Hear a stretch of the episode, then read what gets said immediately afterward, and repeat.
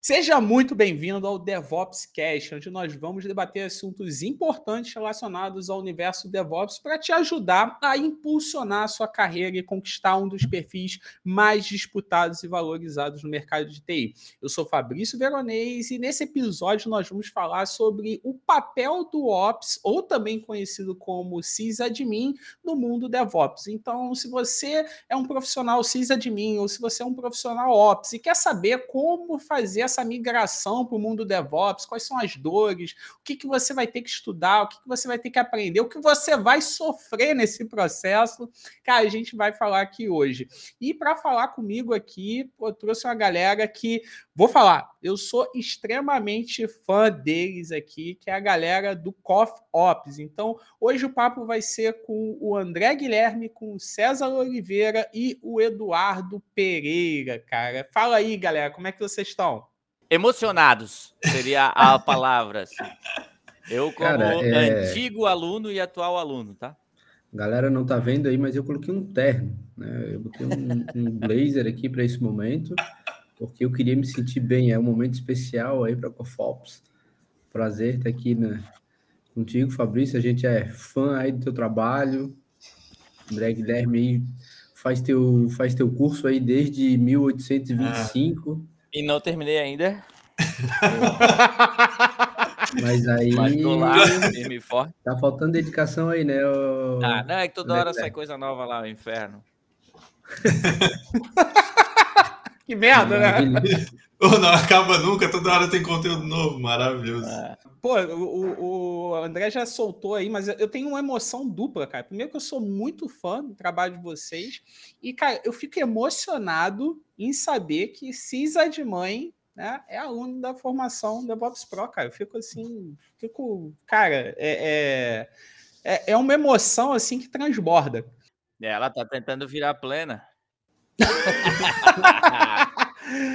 Mas vamos lá, cara. É, se apresentem aí primeiro, fala um pouquinho sobre vocês, né? É, vamos botar em ordem alfabética, né? Para ficar mais fácil. O André, o César, depois o Eduardo.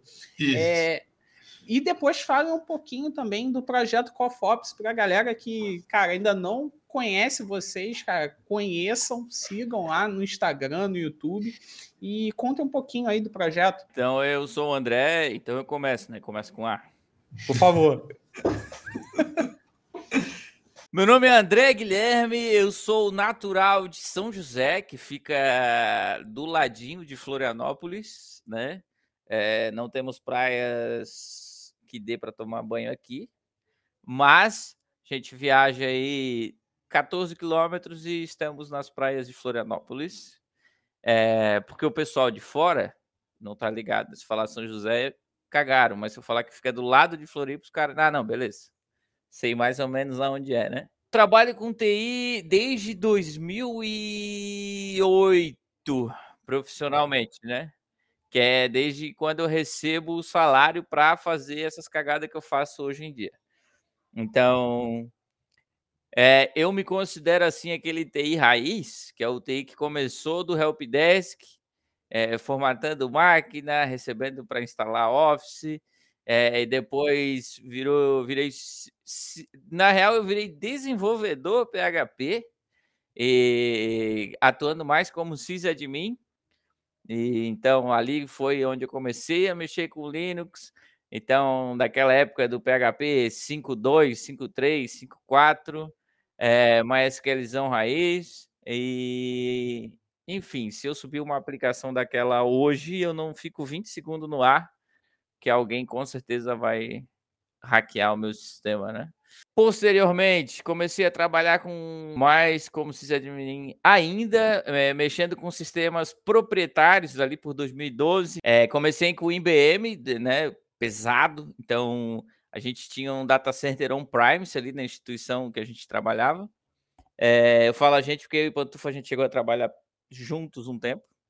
Então, a gente tinha um data center on-premise onde tinha um, um mainframe, não lembro da, da, arquitetura que era, mas não era nem x64, nem 32 bits, era S390 ou X390, algo assim. Então, assim, era um inferno instalar pacote naquela bosta, e lá que eu aprendi realmente a mexer com Linux, porque não existia um install, nem apt install, era tudo baixado, compilado, enfim. E em 2014 eu saí da empresa, fui para que eu estou atualmente, daí sim, atuando como DevOps, é, introduzido no ambiente é, containerizado, com integração contínua, deploy contínuo, com monitoramento, daí mais recente, uns 3, 4 anos para cá, ou dois, enfim, 4, 3, 2, tá bom, né, métrica.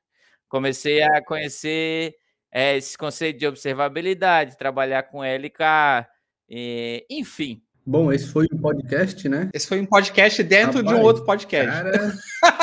Bom, seguindo a ordem alfabética aí, né? Se fosse a ordem de beleza, eu seria o primeiro, obviamente, tá na cara. Mas como é ordem alfabética, eu sou o César Oliveira, o Salá, ali da Cofops. Eu sou bacharel em sistemas de informação, fiz o curso junto com, uma boa parte junto com o André Guilherme. Um, fizemos a pós juntos também, embora eu não tenha feito a última etapa aí do, a entrega do, do TCC. Mas, enfim, né, o conhecimento foi adquirido. A minha experiência profissional, comecei no suporte, né, trabalhava numa empresa de desenvolvimento, era, era da equipe de suporte do produto. Eis que surgiu uma oportunidade de trabalhar com Linux, né, já que o, o, profissional que atuava lá estava saindo, e foi aí que eu, minha, eu tive a minha primeira experiência, começar a gerenciar uh, servidores que rodavam Tomcat, a parte Tomcat, uma aplicação né, feita em Java, e gerenciar os próprios servidores.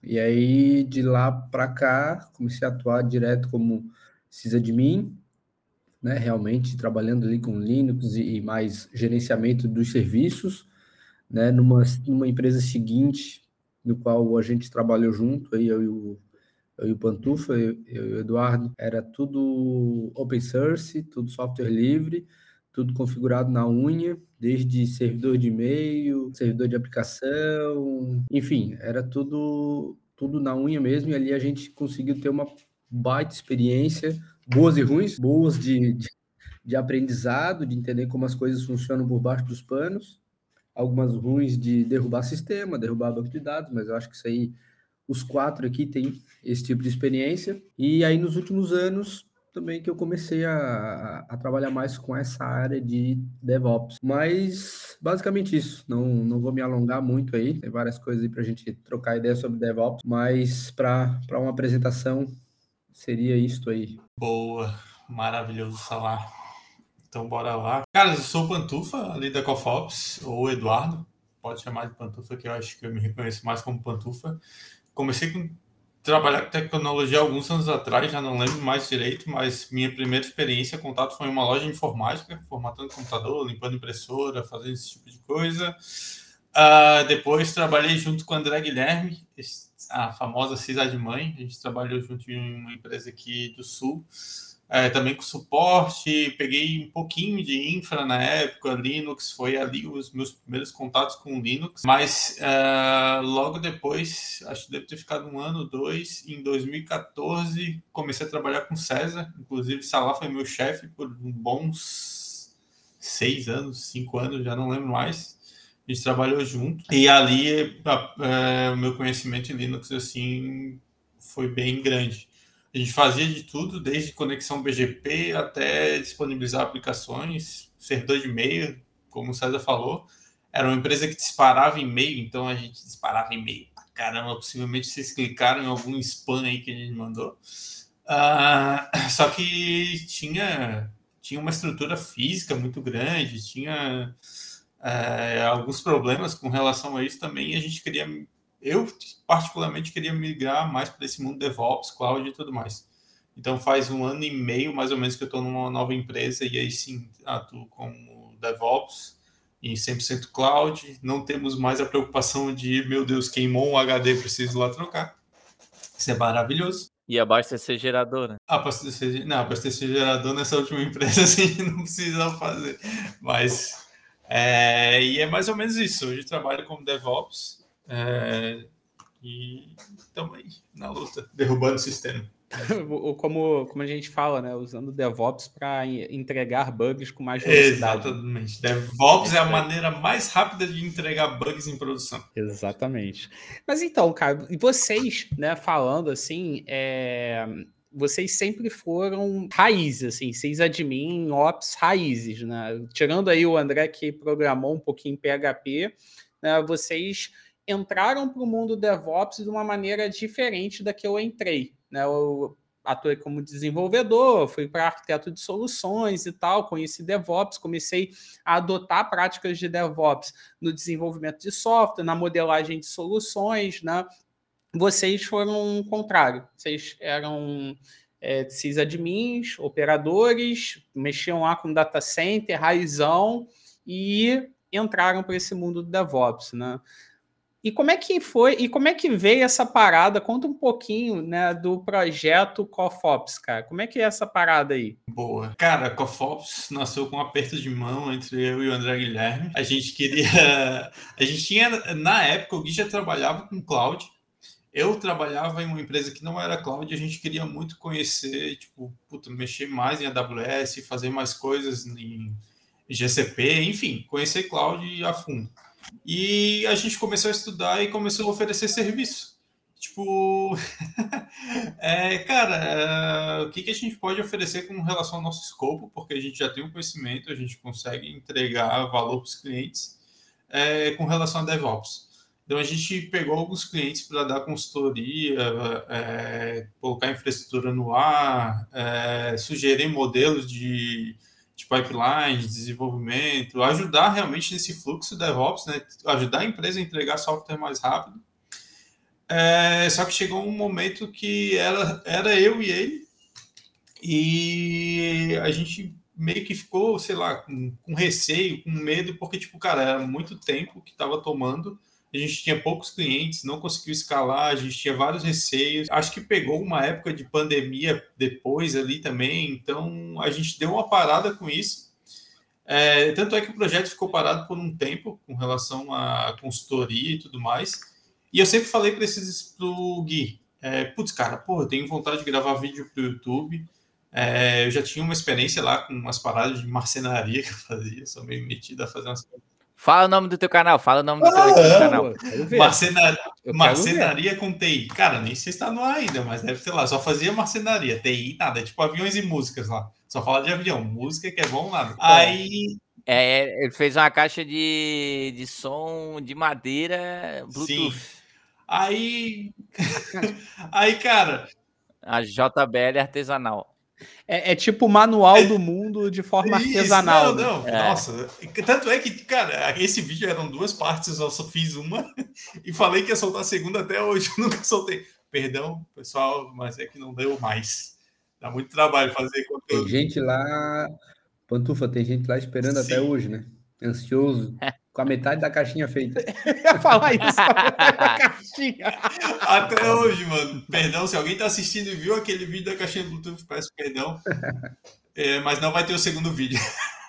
A pau. Cara, eu sempre falei pro Gui, putz, mano, cara, a gente precisa precisa bolar algum jeito de estar tá na internet, de, de ganhar dinheiro talvez de alguma outra forma. Essa parada de, tipo, pegar a empresa, fazer alguma coisa é, e tipo dar uma consultoria específica, a gente viu que não era isso que a gente queria, pelo menos naquele momento, tá ligado?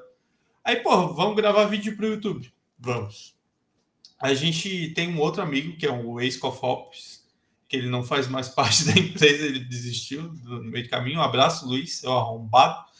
É, que ele era o desenvolvedor, era o dev dos ops da Cofops. E aí a gente começou a gravar o primeiro vídeo tipo, putz, vamos colocar conteúdo, vamos ajudar as pessoas que querem entender de uma forma diferente, tentando fazer uma pegada diferente. Conteúdo autoral, putz, tentando fazer essa, essa. entregando conteúdo com um pouco de humor e tudo mais. Aí, beleza, a gente começou a fazer os vídeos e também publicar coisas no Instagram.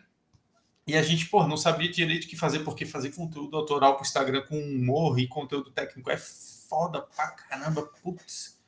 Aí, um belo dia, a gente tinha um grupo com o Salah, e ele mandou um áudio, tipo, com um horóscopo de TI, falando, ah, Verdade. cara, foi incrível, aquilo deu um instalar. Cara, putz, eu queria ter aquele áudio para mostrar aqui agora. Putz, hoje, cara, não sei nem reproduzir. Mas, pô, foi um áudio. Mas tá lá no Instagram tá da Ecofop. É, foi, cara, foi o primeiro. O primeiro, o primeiro vídeo do, foi o Salah que, que deu a ideia. A gente falou, pô, Salah, pelo amor de Deus, deixa a gente gravar isso. Gui meteu a peruca lá, a, a, aquele pano na cabeça, gravou e, cara, deu bom. O pessoal, meu Deus, que que é isso? Um horóscopo? Aí a gente convidou o César também, ó, mano. Precisamos que você faça parte é, da Cofops. E, cara, e o projeto é esse: fazer a galera dar risada. A gente se diverte pra caramba fazendo também. Quando o pessoal curte, comenta, pô, dá uma sensação boa pra caramba. E, mano, acho que resumindo em cinco minutos, acho que é isso. É, é, muito bom, é muito bom mesmo, cara, é muito bom. Mas vamos lá, cara, vamos. Já que vocês aí estão com. Vocês têm essa veia, né, de Ops, tem essa veia de sysadmin. É, vamos lá, cara, vocês pegaram essa, essa área de Ops, vocês começaram nessa área de Ops e vocês foram, né, para a área de DevOps. E, assim, o que, que muda realmente quando você faz essa migração, né? Você é um profissional de Ops e vai para DevOps. O que, que mudou no trabalho de vocês? Tem que pensar mais, né? Não, sacanagem. o... Tem, tem. Não, eu acho que o que, que acontece? É... Quando eu, a gente trabalha como sysadmin, tem às vezes um foco muito grande em manter hardware, em manter, em provisionar ambiente. É, e tem algumas, algumas coisas como tipo manter hardware. Isso envolve HD, memória, é, de sistema operacional, Uh, e quando eu falo tuning de sistema operacional, é tipo, puta, mexer em parâmetros que dão mais desempenho com relação a servidor web, mais CAD, mais um monte de coisa. Fora toda a parte de redes, quando tu é um sysadmin, cuida de uma estrutura, tu tem, porra, no nosso caso, o meu de César, a gente tinha conexão BGP com o com IX aqui de Florianópolis, tinha conexão BGP, tinha os IPs da empresa para cuidar, tinha Firewall, é, tem toda uma gama de tecnologias que tu acaba mexendo como sysadmin, é. mais a parte de hardware que tu também acaba fazendo, que tu é um profissional que acaba não focando tanto em performance e entrega de software. Quando tu vai trabalhar com DevOps, tu abstrai toda essa parte de data center, como eu falei, putz, não tenho mais medo que um HD queime e eu tenha que ir lá trocar um HD. É, não tenho mais medo que eu precise de abastecer um gerador, sei lá, qualquer coisa do tipo tu começa a entender é, e ajudar o time de desenvolvimento a entregar software mais rápido. Como que normalmente DevOps faz isso? Automatizando os processos, criando pipelines, ajudando os times a conversar, que acredito que tipo DevOps faz muito isso. É, às vezes tem dois times que acabam é, não interagindo e o DevOps incentiva isso é, testes automatizados, entrega software mais rápido, eu acho que DevOps ajuda muito nisso também.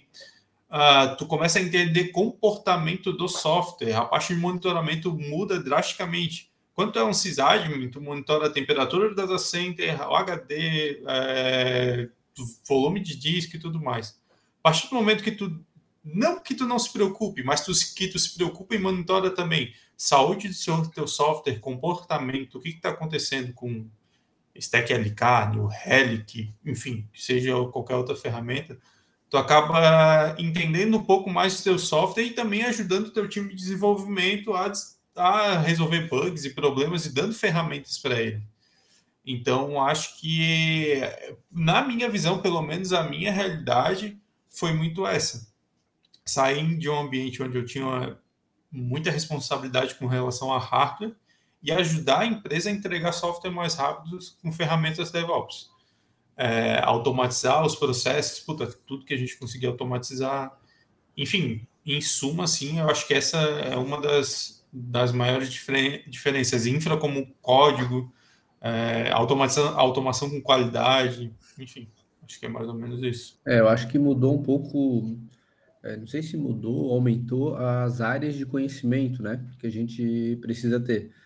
É, como, como o Pantufa comentou, né, antes a gente se preocupava com uma coisa e agora a gente acaba tendo que se preocupar mais com a aplicação. Só que como é que tu vai se preocupar com a aplicação se tu não conhecer um pouco da, de arquitetura, de repente não conhecer um pouco ali do, de banco de Isso. dados, não entender como é que funciona a, a comunicação né, da, das aplicações, lá, dependendo do protocolo.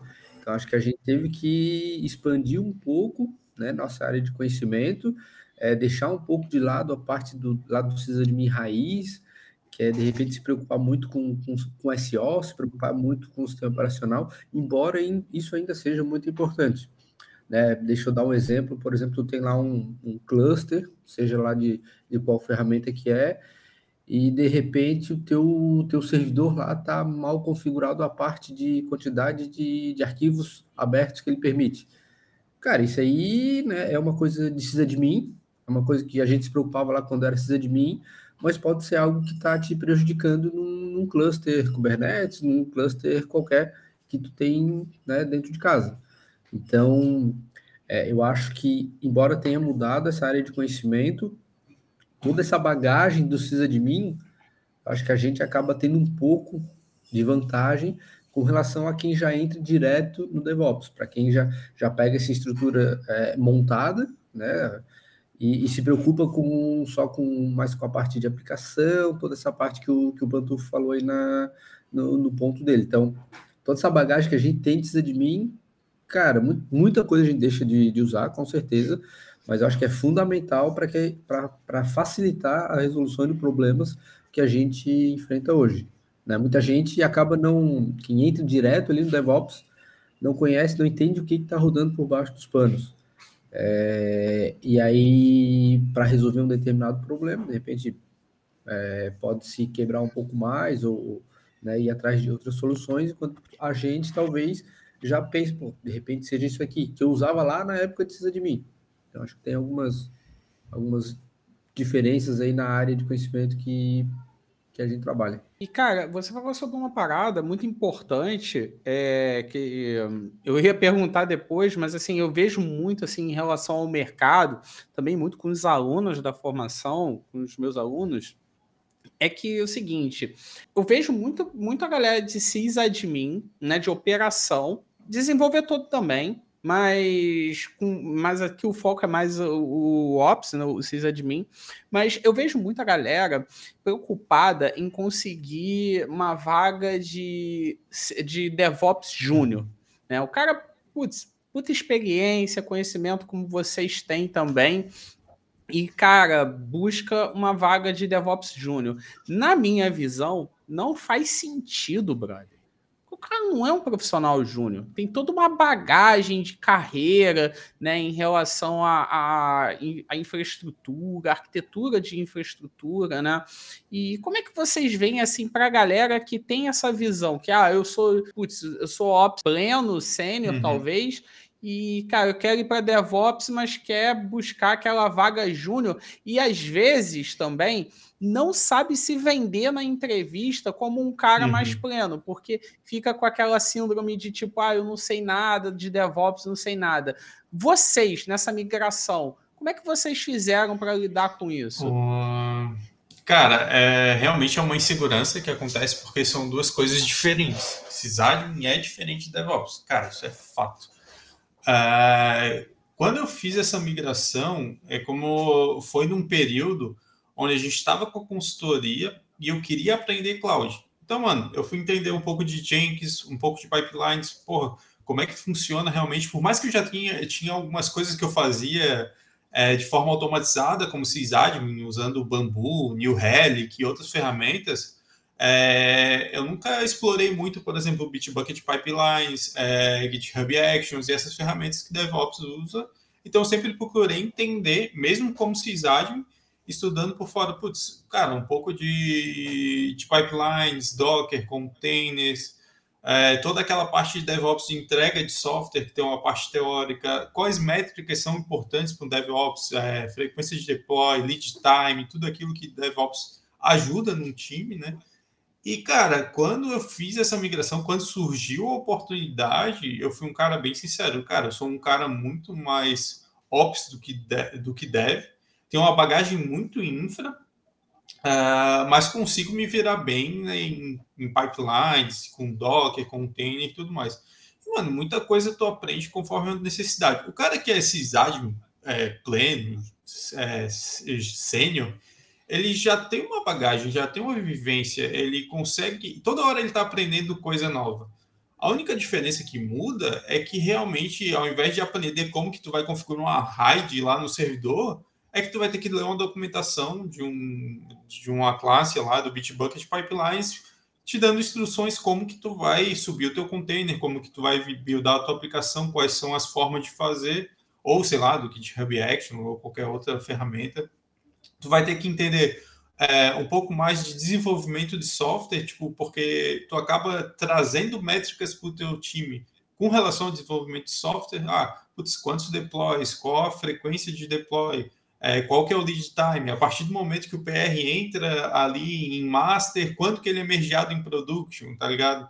E, tipo, esse, esse tipo de coisa. Então, cara, eu acho que é pegar, estudar e não ter medo de ser sincero com relação, cara, eu sou um sysadmin, um cara que está em transição, isso eu sei, isso eu não sei, mas eu já sou um cara pleno ou, ou sênior, e, cara, tudo que eu faço com relação ao sênior, tudo que eu aprendo, com certeza eu vou aprender também como DevOps, de acordo com a necessidade que a empresa tiver. É, e uma parte, talvez, ao que mais pega, talvez, é que se a empresa tiver algum pré-requisito de programação, isso pode talvez ser mais um, um pouco mais complicado para o sysadmin, né? Tipo, o cara que é só sysadmin focado realmente ali e, e nunca programou, é, pode ser um pouco mais complicado, mas, cara, nada que um, pouco de bunda na cadeira e estudo também não resolva o problema. Desde que tu seja sincero, né? Putz, é, tenho base, sei algoritmos, sei, faço meus scripts aqui, mas se for para desenvolver isso, eu preciso um pouco mais de tempo. É, eu acho que assim, né, o Fabrício, o cara. O que que. Olha, filosofia, hein? O que é ser um DevOps Júnior, né? O que que tu precisa saber para ser um DevOps Júnior? Tu pode seguir uma receita de bolo, um roadmap aí que tu acha na internet, onde fala, ah, tem que saber Linux, tem que saber Docker, tem que saber Terraform, tem que saber alguma ferramenta de, de, de deploy, integração. Show! Fiz testes, é sei. Aí tu falou, porra, tu pega um cara de operações que trabalhou aí nesses data centers, trabalhando com Linux, né? O cara trabalhou há seis anos com Linux, ele acha que ele não tem competência para ser um DevOps Júnior, sendo que se ele foi olhar os requisitos da vaga lá, fala que tem que ser ninja em Linux, tem que saber Git. Provavelmente um cara que trabalha com Linux há seis anos já sabe o que é Git, tá ligado? Ah, mas ele também precisa saber o que é Jenkins, é, trabalhar com Jenkins, alguma coisa. Porra, o Jenkins ali, o cara começa a fuçar, ele vai saber instalar o Jenkins, né? Se ele não pegar como serviço em algum lugar, então, ah, é, porra, agora eu preciso entender aqui como é que eu crio uma pipeline. Pô, o cara já sabe mais ou menos como é que ele se conecta numa API. Porra, ele sabe o que é uma API? Ele sabe o que é o Git? Ele sabe o que é o. Esse cara não. É, dependendo do requisito da vaga, ele não entra como júnior. Agora, né? Porra, tu pega uma, um cara de operações. E eu vou te falar, é, eu já eu recruto algumas pessoas lá para um, um time, né? Que eu coordeno. Eu já peguei um cara procurando vaga com, como júnior que ele voava, o cara não virado para as trevas, o cara voava. E eu já peguei cara candidato a pleno que não sabia o do júnior, né?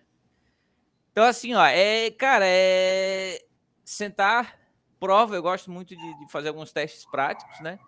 E o cara tem que ter a confiança. E daí tu fala, cara, tu dá, dá para tu entrar como júnior fácil cara, vai procurar uma coisa mais de pleno, né? Enfim, o que eu quero dizer é que dependendo muito da, do, do, do, ambiente que tu for trabalhar, cada empresa, o DevOps Júnior vai fazer uma coisa diferente. Tem DevOps Júnior que nunca vai tocar no, no, no, numa plataforma de integração contínua. Tem DevOps Júnior que vai ser básico, ele vai trabalhar com aquilo ali todo dia. Então, é ver, ah, isso aqui eu sei, isso aqui eu não sei, é, laboratório, botar projeto no Git. Ah, inclusive, eu peguei um cara que queria entrar como DevOps Júnior sem nunca ter mexido no Git. Saca? Aí eu fui ver, pô, o cara trabalhou numa operadora de telefone, então o cara manjava muito de rede. Então, assim, ele sabia fazer diagnóstico de rede, mexer em ativo de rede como ninguém. Mas não sabia usar um Git, saca? Então, daí, porra, esse cara, será que eu consigo encaixar ele numa vaga como DevOps Júnior pro meu time?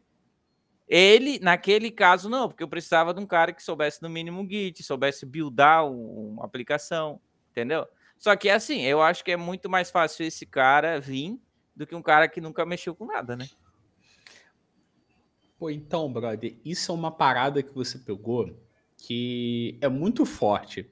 Porque DevOps é uma parada tão abrangente é uma parada que, assim, pega desenvolvimento, pega teste, pega segurança, pega é, operação, né, infraestrutura, e muitas vezes chega a assustar a pessoa que quer trabalhar com isso, né, achando que, putz, você tem que saber tudo de tudo Sim. numa profundidade, assim, absurda, sacou? E, não, e a gente sabe que não é bem assim, né, brother? O Fabrício, ainda tem uma coisa importante que a gente tem que colocar na balança, que é a parte comportamental desse cara. Quando ele é um cara pleno e sênior, ele vai resolver os problemas de uma forma diferente, ele vai ter uma postura quando acontecer um problema crítico de uma forma diferente. Então, por mais que o cara às vezes não saiba, e cara, não vai saber todas as ferramentas DevOps, a gente às vezes a gente vê umas vagas assim, porra, bizarro, o cara vai para ganhar 60 mil dólares nessa vaga, só pode. E tu tem um profissional que é um sênior com relação à infraestrutura sysadmin, tu pensa o quanto ele já não passou, quanta merda ele já não resolveu, quanta bomba ele já não teve nas mãos. E a capacidade dele de resolver problema é muito grande. E com certeza a capacidade dele de se desenvolver ali dentro daquela empresa, tendo o incentivo certo, é muito grande também. Então, para as pessoas que às vezes se sentem inseguras com relação a isso, lembra que tu é um cara que é pleno sênior, já deve ter trabalhado aí seus 5, 6 anos como sysadmin ou como desenvolvedor, já passou por vários problemas, já resolveu bucha de possivelmente ficar noite sem dormir, e tudo isso conta, tá ligado? Então. Vai dizer que não tem coisa que tu já resolveu pelo cheiro, Fabrício. Já. Só pelo tem, cheiro. Tem coisa, só pelo cheiro. Coisa, tem coisa que eu já previ pelo cheiro. Falei, é, o cara assim, ah, isso aí não precisa nem. Então, cara, eu acho que, que tudo isso aí que vocês estão falando, é, assim, na minha visão, ele se aplica não só para vagas DevOps, essas coisas. Cara, qualquer vaga de, de TI hoje em dia, de dev ou redes, cara, o cara tem que saber 300 milhões de coisas.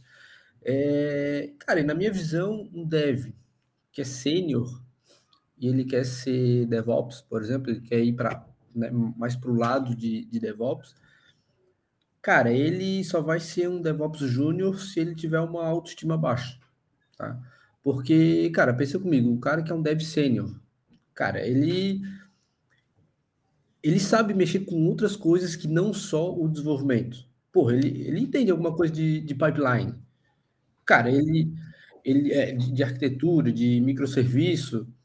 Então, Exato. Então, cara, o cara que é sênior, né, um dev sênior, é, para ele entrar como um DevOps júnior, é, eu, eu acho que é injusto, tá? Porque, como Ponto falou, a capacidade dele de resolver problemas e, e, né, e autonomia para é, não é autonomia mais, é capacidade mesmo de conseguir resolver problemas é, de maneira mais, mais rápida, né? Eu acho que de repente o, o, o cérebro trabalha de uma maneira diferente, onde ele consegue ligar vários pontos de toda a experiência que ele já teve, tanto acadêmica quanto profissional, que não permite que ele seja um DevOps júnior. Obviamente, pô, de repente o cara nunca mexeu num, sei lá, num Jenkins, mas, pô, pela experiência que ele tem, ele tem, ele com certeza vai ter uma facilidade grande para entender como a ferramenta funciona.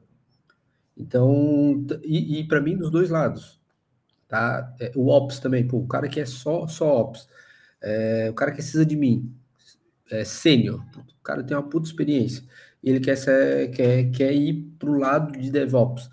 Cara, se ele é sênior, cara, hum, é, eu não consigo, eu não consigo ver ele entrando como DevOps Júnior. Porra, ele tem uma puta experiência. Ele teve que ter algum, algum, uma experiência com um pouco de desenvolvimento, saca? Então, eu acho que é, para o cara ser DevOps Júnior, é aquele que de fato está começando. Ele não tem muita experiência em desenvolvimento, ele não tem muita experiência na parte de infra, e aí ele está no início. Mas se ele é sênior em Dev ou em Ops, cara, não, para mim não, não faz sentido ele ser um DevOps Júnior. Oi, eu queria fazer um adendo, se eu puder, que é uma experiência que eu tenho, até o Fabrício, que tem bastante alunos, que é o seguinte, pai eu vejo muita gente de operações querendo virar DevOps sem, sem colocar a mão numa linha de código, saca? Tipo assim, o cara é, ele quer virar DevOps, mas ele não quer criar um script em Shell, ele não quer entender como é que funciona um Java, ele não quer entender como é que compila uma parada, saca? Isso aí, cara, até não sei, quem estiver nos ouvindo e quiser migrar de operação, precisa, é essencial. Tem que entender o que é a porra de um laço de repetição lá, tem que entender o que é uma variável, tem que entender o que é uma condição. Não adianta, porque a gente. É, isso eu tô falando porque eu tenho experiência, né? Eu vim de operações e eu também relutava. Daí o que, que acontece isso na prática? Na prática, às vezes tu precisa fazer um script, tu não quer, o que, que tu faz? Vai para o Google procurar softwares que façam o que tu resolveria com um script. Às vezes tu instala um caminhão de coisa no servidor que tu resolveria com um simples shell script, saca? Isso é uma parada, é um vício maldito do, do, da galera que não quer mexer com. E eu não tô falando mal de ninguém, porque eu me incluo, inclusive. É, vai parecer jabá, é foda, desculpa, tá, Fabrício? Mas a gente fez um vídeo, eu e o Cezão ali, que a gente aparece, né? Nós três, óbvio, mas eu, eu e o Cezão que estamos apresentando, que a gente fala isso. É o vício da galera não querer desenvolver. E a gente correu muito de desenvolvimento. E quando a gente, beleza, não dá, essa é uma piroca que vai entrar em mim, eu vou aceitar. E daí, tu, tu não precisa ser um exímio desenvolvedor, tu não precisa ir lá, porra, eu vou ser especialista em linguagem X. Se for, ótimo, mas se não for, saiba o básico para quando pegar um projetinho no Git OpenSUSE, tu conseguir customizar alguma coisinha, tu conseguir colocar na tua realidade e tu não querer resolver tudo com canhão, né? eu vou ser um pouquinho mais, eu vou ser um pouquinho mais duro, tá? É, e, e, cara, pô, não, é, não é jabá porra nenhuma, né, cara? Eu, eu, inclusive, eu ia citar esse vídeo de vocês. Mas, assim, eu vou falar uma parada um pouquinho mais dura, tá? É, você falou de shell script, concordo que é importante saber shell script e tal. É, mas, assim, o, hoje, a necessidade que a gente tem hoje no mercado, né, só shell script não resolve. Né? E, putz, ah, quer dizer que shell script não é programação e tal? Não, não é isso. Mas, assim, hoje no mercado a gente trabalha com muitas coisas que são integradas via API, né? E outras formas de se integrar. E, cara, na boa, dá para fazer? Dá para fazer. Mas você chamar API via shell script, brother, é um saco. É um saco. Então, assim, hoje você tem que ir até além do shell script. Você tem que saber Python, né? Porque Python, vou dizer que assim é, é, é o padrãozão, né? Que também não é difícil, não. né? É, é, é, bem tranquilo, porque ele facilita muito, principalmente nessas horas. Você criar uma API. Muitas vezes você vai ter que criar uma API, né? E quando eu falo criar uma API, cara, você não vai criar um microserviço. Uma API, endpointzinho, para fazer um get, para fazer um post ali para chamar um outro serviço e, pô, cara, fazer isso no shell script é, é osso. Por Python é muito fácil. O, falando dessa linha, é, o que, que acontece? É, muitas das pipelines, eu acho que o Gui falou sobre shell script, porque muitas das pipelines por trás acabam rodando no shell script, né? Então, cara, shell script realmente uhum. é o básico. Tem pipelines que também rodam coisas ali, scripts em Python. Então, porra, Python é massa pra caramba. Só que quando tu pega DevOps, é, as pessoas começam a te pedir muita métrica às vezes. Então, pô, como que tu vai suprir a necessidade? Como que tu vai mostrar para o teu time algumas métricas e como que tu faz, vai fazer isso de uma forma é, de uma forma sustentável, digamos assim? Cara, começa a desenvolver um endpoint que receba essas métricas e consiga exibir para o teu time, para o teu gestor, sei lá, algo que eles acabaram pedindo, que antes eram sei lá, um select que alguém te pedia, tu tinha que ir lá, rodar no banco. Puta, calma, para aí. Então, se. É, até, ô Pantufa. Perdão.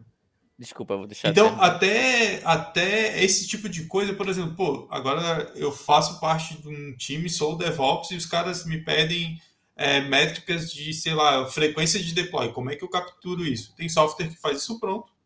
É, tem tem é, pipelines integrações que acabam não fazendo isso. Então, cara, desenvolve tua API, é, desenvolve teu código em Python, deixa lá um endpoint que tu manda o código para lá. É, esse código, o teu Python recebe esse código, processa esse dado, insere em um banco de dados e o Grafana, por exemplo, exibe esse dado lá para o teu, teu gestor, para o teu time, para seja lá quem for.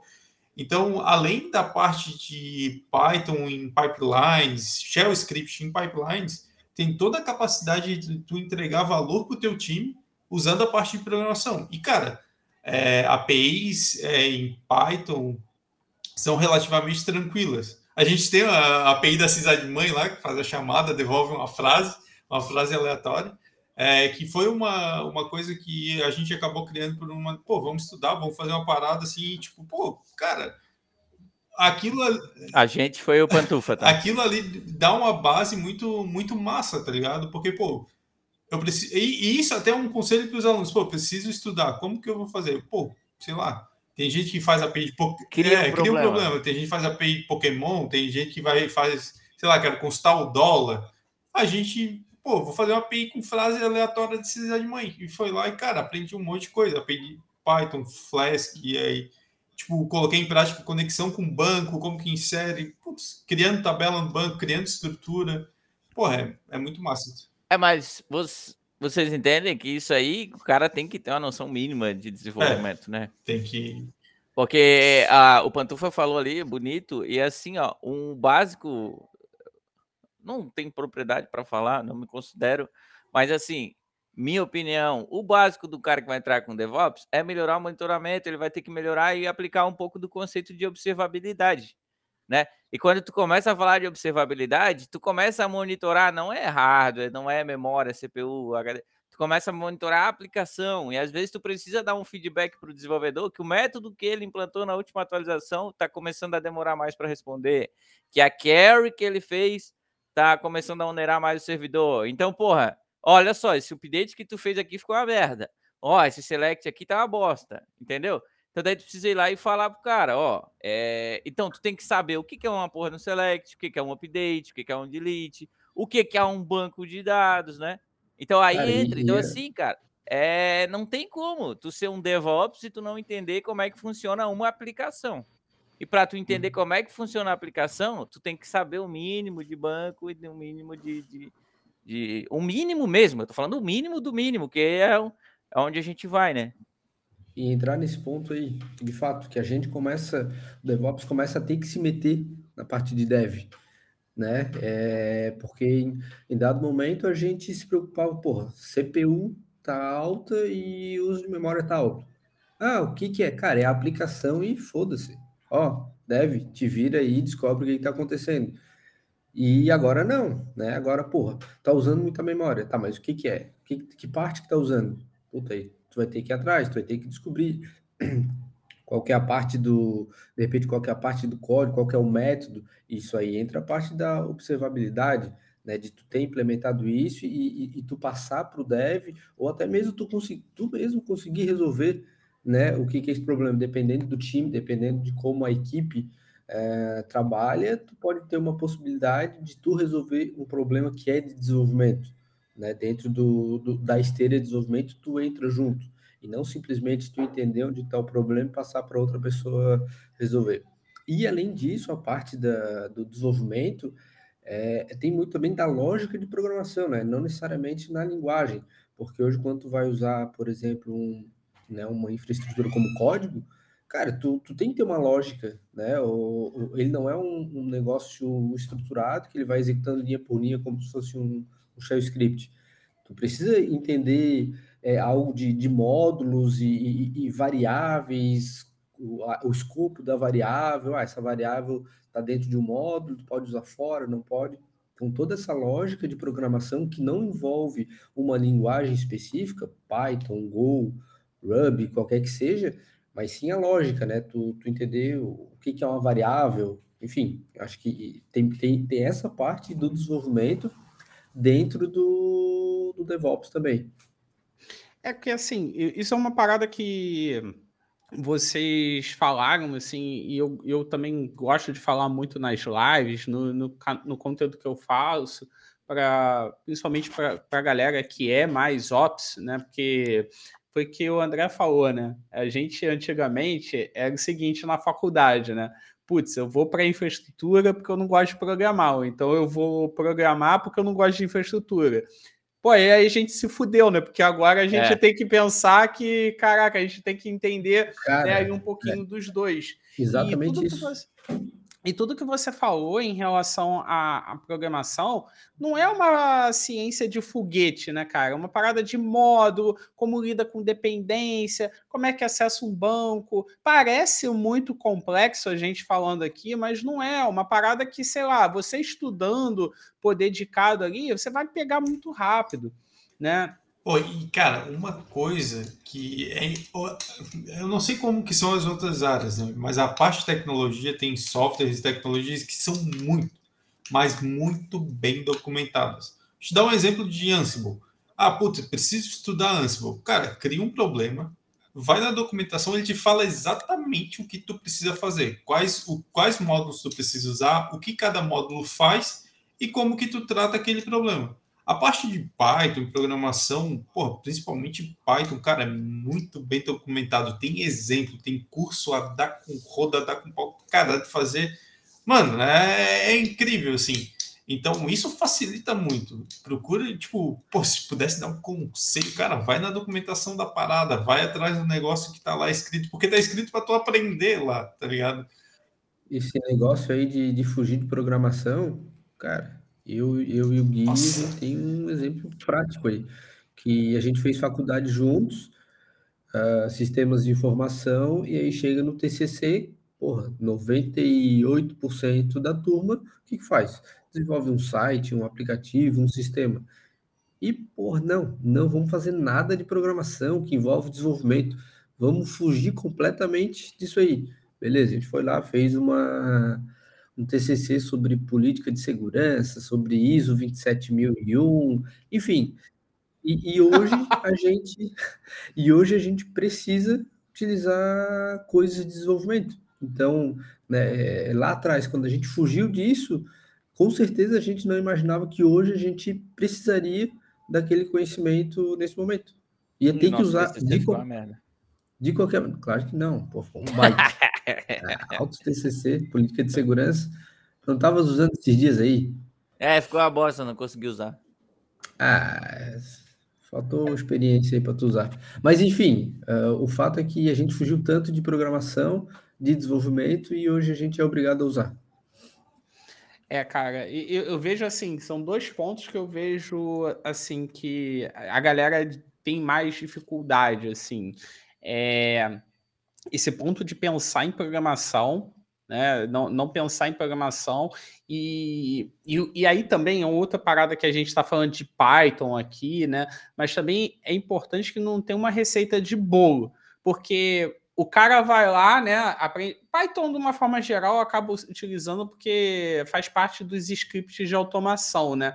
Mas até acho que foi o André que falou, né, de montar um roadmap, aí aparece lá, você tem que aprender isso, isso, isso, e tudo depende, porque, pô, tu vai lá, vê o roadmap, aí você pega de uma pessoa que tem tendência a vestir aquela camisa de tecnologia Java, né, e nada contra, Java é maneiro, tudo bem e tal, e, cara, tu cai de paraquedas num projeto que é em .NET, que é em PHP, e puta, tu tem que assim, tu não necessariamente precisa saber PHP ou .NET, mas você tem que saber tudo isso que está relacionado à programação, que é o gerenciamento de pacote, as dependências de módulo, que também não é ciência de foguete. Você não vai meter a mão em código, programar em C Sharp ou PHP ou tal. Não, mas você vai participar do processo de entrega e faz parte, né, entender esse gerenciamento de pacote, essas dependências, né? E vale ressaltar que daí, ah, isso que a gente tenta falar, né? Parece que o cara que tá de fora vê a gente falando assim, não, mas deve ser. Os caras ali devem ser de boa, os caras não têm esse problema que eu tenho de não querer aprender algo novo. Cara, é assim eu sou assim também. Chega lá, porra, tô a vida inteira trabalhando com Java, tô trabalhando com Java, tô trabalhando com Java. Entrei num projeto que é Python, cara, já dá canseira só de pensar, só de imaginar que eu tenho que entender como é que funciona. Porra, é só acostumado a configurar uma JVM. Chega no Python, chega no PHP, não tem essas coisas de ah, não, não, não, não, pelo amor de Deus, não, vou fazer pintura em madeira, vou virar é, professor de yoga, vou uhum. fazer qualquer coisa, não vou botar a mão nessa merda. E não é, tem que, tem que, tem que. Não é? Então, assim, é difícil, é chato, é difícil. Então, eu tive a minha, a minha fase de eu odeio TI e, e, e abri um food truck, né, cara? Eu fui, fui, vender, fui vender hambúrguer, né? Vocês tiveram essa fase também? Cara. O Pantufa virou marceneiro. Olha. É, o Pantufa virou marceneiro. Teve uma época que eu queria fazer essa época da marcenaria mais. Acho que essa época era mais estresse no trabalho do que qualquer outra coisa, não era nem a TI, era o ambiente mesmo. Mas. Putz, o Cezão tentou ser policial. o Cezão tentou. Mentira, pô, essa história. é, mentira, é porque eu tinha o sonho de ser bombeiro. E aí, quando eu resolvi fazer o concurso, eu tinha passado já da idade. Aí... Não, mas é bombeiro hoje, pô. Tu não apaga incêndio. Ah, mas, pô, eu queria, eu queria apagar incêndio na floresta. Salvar gatinhos no telhado. Ele queria... É... É, tem que me é... jogar no mar assim para salvar gente. Ele queria ficar de sunguinha vermelha aqui na beira da praia correndo. Assim. claro, assim. mostrar o corpinho. Mas, cara, essa parada aí de DevOps é, é foda porque é, é abrangente demais, né? É, DevOps não está limitado a, sei lá, ferramentas. Então, cara, tu, tu pode ser DevOps e, e trabalhar com um tipo de coisa que de repente um outro cara que, né, que se intitula o que é DevOps trabalha com outras ferramentas completamente diferentes, com, trabalha de uma maneira totalmente diferente, mas não deixa de ser DevOps. Então, eu não sei se o conceito ainda não está bem claro, assim, do, do, DevOps, ou se não está bem claro dentro da minha cabeça mesmo. Assim, não, não consigo definir muito o DevOps, assim, ou eu consigo Queria fazer definir uma pergunta. Com muitas coisas. E aí, se eu, se eu consigo definir de muitas maneiras, é porque o conceito não está bem, não tá bem definido. Eu queria fazer uma pergunta para vocês três, que são pessoas aí que eu admiro. É, por exemplo, tu não vê em referência bibliográfica nenhuma aí falando de DevOps, é, banco de dados, né? Entretanto, nós temos experiência de pegar uma empresa, é, ah, você DevOps da empresa X. A empresa X não tem um DBA exclusivo e não usa banco como serviço. Então, tu pega o DevOps trabalhando ali várias horas por dia administrando banco de dados. Vocês acham que um cara que administra banco de dados é serviço um DevOps? Cara, aí entra numa parada que, que eu falo muito e que eu acho que está é, tá relacionado também ao, a esse lance do conceito, né? O que, que por ser muito amplo, mas eu acho que as vagas são muito mais. As, as vagas não são muito bem definidas, porque você vê muitos casos, né? É, como o César falou, que não é o DevOps ele não tem exatamente, ele é muito amplo, né? Porque é, uma, é mais uma cultura em si, mas ficou uma coisa muito glamurosa, né? Você ser um DevOps. e muitas funk. vezes a vaga tá lá, pô, é um é para ser para trabalhar com DevOps e na verdade você é um sysadmin arrumadinho. Ou então você é um DBA arrumadinho, ou então um desenvolvedor é, arrumadinho.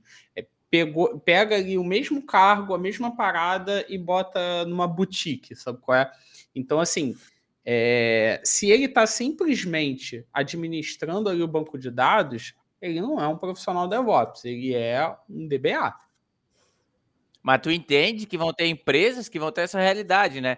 O cara vai ter que configurar uma pipeline, vai ter que configurar um Bitbucket, um GitHub Actions, vai ter que configurar um ELK e ainda vai ter que administrar um SQL ou um Postgres. Mas, cara, nominalmente, se eu for botar assim por, no, por nome, eu nunca tive lá nominalmente DevOps, sacou? eu, eu era arquiteto de soluções, construía pipelines, administrava ali algumas, alguns quesitos do cluster Kubernetes, é, e, cara, cuidava também da arquitetura de software.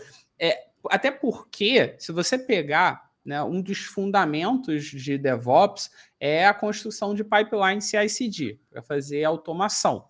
Cara, se você pegar o Jenkins, eu não sei de cabeça aqui agora, mas o Jenkins tem muito tempo, acho que são, acho que é 2005, alguma coisa assim, sei lá, posso estar falando besteira. Mas, cara, eu trabalhei com Jenkins há 10 anos atrás, vai, 10, 10 anos, 12 anos atrás, sei lá. É, já estou até denunciando a idade aqui, mas Mas assim, cara, é... Não, não é uma parada nova, sacou? Então, assim, é, eu vejo que essa parte de administrar banco de dados é a função de um DBA, porém ele pode pensar em automação, criar pipeline, até porque quem, quando você vai pensar numa, num processo de regressão, caso a entrega do, da versão nova ali tenha acontecido é, algum problema, você vai ter que regredir ali também o banco. Porra, quem é que tem que pensar em regressão de banco? Não é o DBA? Regressão de banco Mas é aí, aí, aí vem uma outra, vem uma outra pergunta. Será que, será que é certo chamar um. É, é ter, ter um cargo chamado DevOps? Mas essa briga a gente já perdeu. Ah. essa, briga, essa luta a gente já perdeu. Eu vejo. Eu... Porque, porque o DevOps ele, né, ele tem algumas premissas, mas que não dizem necessariamente de ferramentas, como tu comentou agora. Pô, lá, há 12 anos atrás tu usava Jenkins mas naquela época tu não era DevOps, aí hoje tu é. Saca? E, ah, tipo... mas agora também tem o, tem o engenheiro de plataforma também, né? Que agora é a nova moda. Meu Deus. Onde, é, então, onde estamos chegando? Às vezes eu penso, às vezes eu penso que, tipo, ah, o cargo DevOps deve, não deveria realmente ser um cargo, né? Deveria, sei lá, é, é a cultura lá, é, é, é, diminuir a interação entre as pessoas, criando pipeline e criando processos automatizados mas não necessariamente se resumir a, a cargo ou a ferramentas, né? Sei lá. O... Agora estou confuso. É, quando a gente. O Gui falou ali de bancos de dados para gerenciar bancos de dados, gerenciar. Enfim, X coisas. Às vezes, quando é um profissional que vem de infra e que já teve contato com isso, é mais fácil. Se não vai tomar um tempo. Já tem a é, larga, né? Sabe fazer, é um pouco mais fácil Porém, tu tem que entender que, na minha opinião, a minha singela opinião nesse mundo que tem bilhões de pessoas, DevOps é para ajudar a entregar. É, é, é sou burro pra caralho. É, DevOps é entregar software mais rápido. É ajudar o teu time a entregar software mais rápido, fazendo automações, pipelines e tudo mais. Se um, uma parte do teu tempo tu dedica para gerenciar um banco de dados de uma forma que tu tem o conhecimento para fazer e não impacta nisso, show de bola. Se tu, putz, cara, não dá Aí tu tem que falar com a falar para a empresa e isso para a empresa. Ou a gente tem uma pessoa específica para DBA, ou a gente usa banco como serviço, que também, cara, tem que ter alguém olhando para o banco, não é simplesmente usar o banco como serviço que todos os problemas são, são resolvidos. Mas tu tem que deixar isso e a, e conta, a conta, né? né? É, mas se, por exemplo, tu tem uma conta mais alta com relação a banco como serviço, mas tu, como profissional, vai estar tá ajudando de forma integral ali a entregar o software da empresa mais rápido. Então, tem, tem toda essa jogada. Porque, por isso que às vezes o pessoal vê as vagas DevOps e acaba se assustando. Puta, pede... tem, um, tem uma parada maravilhosa na internet que é o Roadmap DevOps. Cara, aquilo ali tem um monte de tecnologia, um monte de coisa, e no final tem o Keep Learning. Tipo, continue estudando até o fim da sua vida. Mas, cara, se tu for parar para ver aquilo ali, tem tanta tecnologia, eu não sei de todas elas. Não, não tem como, tipo, saber de todas elas. Tem coisa muito específica. Tava olhando, tô com ela aqui aberta agora, a parte de entregar. E o cara quer transar. Isso é, e ainda tem essa parte, tem que dar uma assistência. Então, tipo, aqui nesse, nesse roadmap DevOps tem e-mail, SPF, DKIM, DMARC, POP, MAP. Cara, quem, como? Tá ligado? Só se for uma coisa muito específica. Juntaram. É juntaram todas as, as áreas de conhecimento. Então, e, e eu costumo dizer que tem vagas de DevOps e vagas de DevOps. Tem aquela vaga que vai pedir para tu mexer com mais MySQL, que tu tem um conhecimento muito, um pouco mais amplo, que logicamente vai ser um profissional às vezes até um pouco mais valorizado, se tu souber mexer com banco de dados, putz, arquitetura e mais um monte de coisa, ou aquela vaga DevOps focada em pipelines para entregar o software da melhor forma possível, de forma mais rápida possível. E aí tu não vai é, precisar é, gerenciar, é um, gerenciar um banco, entendeu? É isso aí que eu queria concluir contigo, Pantufa, tu é um cara sabido, que Boa, é cara. nenhuma empresa que tu vai entrar, cara, vai trabalhar com isso aí tudo ao mesmo tempo, tá ligado? Então, porra, tu vai começar a se direcionar para uma empresa que vai te pagar melhor pelo que tu já sabe, né? Conforme tua experiência vai vai crescendo, né? Então, porra, é difícil uma empresa trabalhar com quatro orquestradores de container. É difícil uma empresa trabalhar com quatro, cinco bancos de dados diferentes. ou uma empresa que trabalhe com LDAP e AD ao mesmo tempo, ou uma empresa que trabalhe com. Enfim, acho que eu consegui, na minha cabeça, expressar o que eu sinto. É porque Desculpa. isso acaba que quando você vê esse roadmap inteiro, né, você vê assim o que você sabe, que acaba sendo uma fatia muito pequena, né, cara, bate aquela síndrome de impostor, né, de vira-lata que todo mundo tem, né, que assim, é, é são poucas pessoas que eu conheço que não tem essa síndrome, né, que trabalha com tecnologia e tal. Aí acaba que você tem essa bate aquela síndrome do impostor pesadíssima e, cara, você não anda, né? Você fica sempre inseguro de, publicar, de participar de um processo, você fica com vergonha de falar no processo seletivo. As pessoas já têm a tendência de focar muito mais no que ela não sabe do que ela sabe, né? E, e, mostrar que, cara, olha, eu não sei isso, mas eu posso te entregar valor dessa forma aqui e tal. Pô, e não é, brother, não é papinho, não é você ficar ali é, de. de de vendedor barato, né? Mas é não, é mostrar que você, cara, você tem experiência, brother. Pô, você tra trabalha aí anos com TI muitas vezes e, putz, você. Aí volta, né? Putz, você vai procurar uma vaga de DevOps Júnior. Não, é. cara, você, putz, você trabalhou com Ops aí é. anos, você saca essas paradas. Pô, você tem que valorizar o teu passo e também. Outra né? coisa. E tem. Pode falar. E outra coisa, tipo, mano, não sabe? Cara, deixa explícito que tu não sabe. É normal. Mano, é normal não saber o bagulho. Você tem que colocar na mente. É, é difícil, é foda. Mas, mano, o, o, cara que tá te entrevistando, às vezes a gente pergunta, pô, tu sabe, sei lá, configurar SPF de Kindemark, que é as paradas do e-mail lá. Pô, cara, não, não sei, mas, cara, eu sou um profissional pleno, sênior, e, cara, posso aprender, posso fazer, pronto. Agora, e realmente o que o, Fab... é, mais e o, o que o Fabrício falou, mano, foca no que tu sabe. O que tu não sabe, não sei, ponto, posso aprender, tenho capacidade, corro atrás, enfim, elabora uma resposta bonita. E, cara, não ter medo de se aplicar para as vagas, que às vezes a vaga tem uma descrição mirabolante, os caras colocam um monte de tecnologia, que às vezes nem foi um profissional de TI que fez aquilo ali, foi um bem bolado de um monte de gente que deu um monte de palpite. E quando tu vai para a entrevista técnica, às vezes é muito mais de boa do que tu pensa. Então, mano, se aplica. O máximo que tu vai é. acontecer é receber um não. E a gente tem que saber conviver com os não. Né? É, e é isso aí, Panto. Acho que o, o, que tu falou ali se resume em assim, ó, eu não sei, mas sou capaz de aprender. E também focar nas qualidades, né? Porra, chuto bem, chuto bem com a esquerda e com a direita, faço um café como ninguém. Cara, eu acho que às vezes as pessoas se, se prendem muito com o nome da vaga, tá?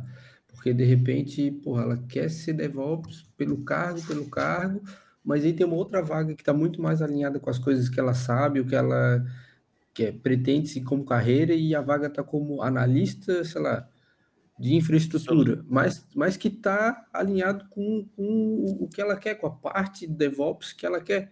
E, cara, e, ah, não, mas eu quero ser DevOps. Então, por isso que uh, eu, essa história de cargo né, é, é, meio esquisita, que às vezes a pessoa, ah, quero me tornar um DevOps, mas tal, e o que, que precisa saber para se tornar um DevOps? Pô, não sei o que, que precisa saber, precisa saber tudo que está lá no roadmap DevOps, então ninguém é um DevOps, na verdade. Então acho que, sei lá, o cara tem que se prender mais naquilo que, no que ele quer, pô, tá lá a descrição da vaga, independente do nome, Porra, eu quero trabalhar com isso, é pipeline, é mexer com banco de dados, é isso, cara. É isso. Ah, vaga qualquer. Se é DevOps, se é analista de alguma coisa, arquiteto de soluções, cara, eu acho que não, não, não, não faz muita diferença o nome do cargo em si. Né? O, que, o que vale é, é o aprendizado, é o que, que tu que, que tu conhece né, daquela vaga e se é aquilo que tu quer aprender, se é aquilo que tu quer desenvolver. É, cara, isso aí é muito importante. Agora, eu, tem um ponto. Oi. Eu curto a, o cargo arquiteto de soluções aleatórias. Aprendi com um amigo meu e é assim que eu me denomino. Cara, isso aí a gente vive o dia a dia, né? É, é a melhor definição para o nosso trampo, pô. Não tem. Cara, um, agora um ponto que eu acho assim é difícil. Eu vou botar específico aqui para para a área de ops, mas uma coisa que eu vejo muito é que a gente às vezes tem dificuldade é largar algumas premissas que a gente já possui. Por exemplo, eu vejo muito desenvolvedores, é, profissionais de programação é, se prendendo à ferramenta clássica que sempre trabalhou. Né, não, não acessa ali outras informações, outras plataformas, e a galera de infraestrutura, eu vejo se prendendo muito ao modelo tradicional de infraestrutura e muitas vezes menosprezando cloud e também aquele boato gigante, né? Aquela, aquela coisa de que, ah, se eu pensar em nuvem, se colocar em nuvem aqui, eu vou perder o meu emprego porque não tem mais data uhum. center, né? Como é que vocês veem isso no mercado, assim, as equipes? Como é que foi essa evolução para vocês? Cara, eu acho que a transição ali, tipo, perder o meu emprego por causa da nuvem, eu acho que se acontecer não vai ser agora, porque tem muito, muita infraestrutura. Porque quando a gente fala de infraestrutura em si, a gente não está falando simplesmente de um servidor ali. Tipo, Cara, tem toda uma estrutura por volta daquilo que, tipo, envolve soluções específicas de, de empresas específicas. Então, a IBM tem a solução de backup dela, a Oracle deve ter uma solução de backup específica. Quando a gente trata de sysadmin, dentro de sysadmin tem um leque gigante de possibilidades também. Porque tem o cara que só trabalha com backup, do, é, tem o cara que, tipo, só dá manutenção em hardware. Então, tipo, às vezes a gente é, veio de sysadmin, mas era aquele sysadmin, cara, genérico. Tu fazia desde a manutenção do computador até o, aquela parte lá de entregar aplicação. Então, mano, não vai ser a nuvem que vai tirar o teu trampo. Pode existir uma, uma diferença de, tra de valor, às vezes, com relação a salário, mas é, faltar trampo para sysadmin, eu acho que é... Eu não vejo assim, tipo, hoje faltando. Lógico que a demanda por DevOps é muito maior, tu vê vaga de DevOps pipocando para tudo quanto é lado, mas tem muita vaga de sysadmin também e, putz, vagas para trabalhar com tecnologias específicas e tudo mais. Tá? E o não, mas e, aí, e o profissional que tipo ele é sysadmin, ele veio do data center, mas ele reluta em aprender as tecnologias de cloud. Assim como o desenvolvedor que não quer aprender uma outra linguagem ou trabalhar com outra ideia, entendeu? É. Cara, eu acho que na tecnologia, esse profissional aí, e aí independente de, né, de é. se é para essa área de DevOps ou desenvolvimento ou qualquer tipo, qualquer outra área, ele não, de, não deveria trabalhar com tecnologia, né? Porque se ele tem medo ou se ele tem receio de, de, de uma nova, de uma coisa nova que está chegando, cara, tecnologia é isso, né? É tudo. Ele não deveria nem ser chamado de profissional, né?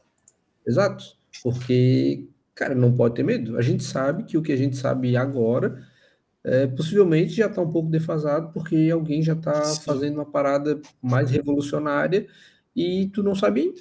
Então, daqui a alguns cara, anos né? a gente vai escutar assim, pô, Kubernetes é uma Sim. merda. Porra, lembra é, aqueles então, caras que mexiam com essa bosta de Kubernetes? É, cara, tu é, tu é dessa época. E cara, e esse medo de, cara, não de perder o emprego, mas de ficar para trás no mercado, cara, eu tive, eu tive na época que eu e o Pantufo que a gente trabalhou em numa empresa que era tudo dentro de casa, tudo com servidor. A gente, o Pantufa cansou de levar servidor lá para a empresa, tirar do data center para limpar.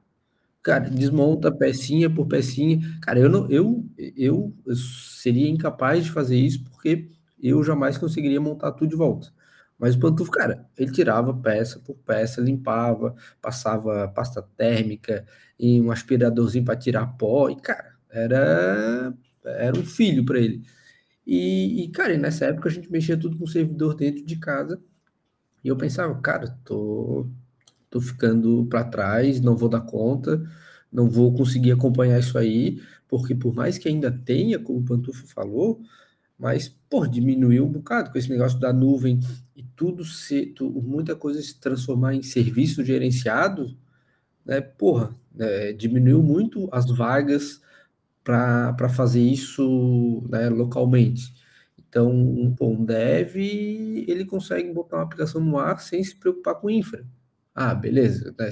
Se vai né, a, a escabilidade, a, se vai se escalar... Se tá certo ou não, só outro, é outro Mas papo. botar né? no L consegue. Cara, Mas, cara, ele consegue facilmente colocar no ar. Então, eu tive esse, essa fase aí de, de ter receio de, cara, não vou conseguir acompanhar essa, essa parada aí, tô, vou ficar para trás. E aí, e, e aí teve um agravante, e eu acho que muitas empresas podem passar por isso, e a gente passou, e o Pantufa, é que existia uma resistência muito grande para não era mudança de tecnologia, porque tecnologia até que tinha, tinha uma certa evolução, mas mudança para nuvem, mudança para container. Então a gente né, acabou ficando, tendo que ficar parado nesse sentido.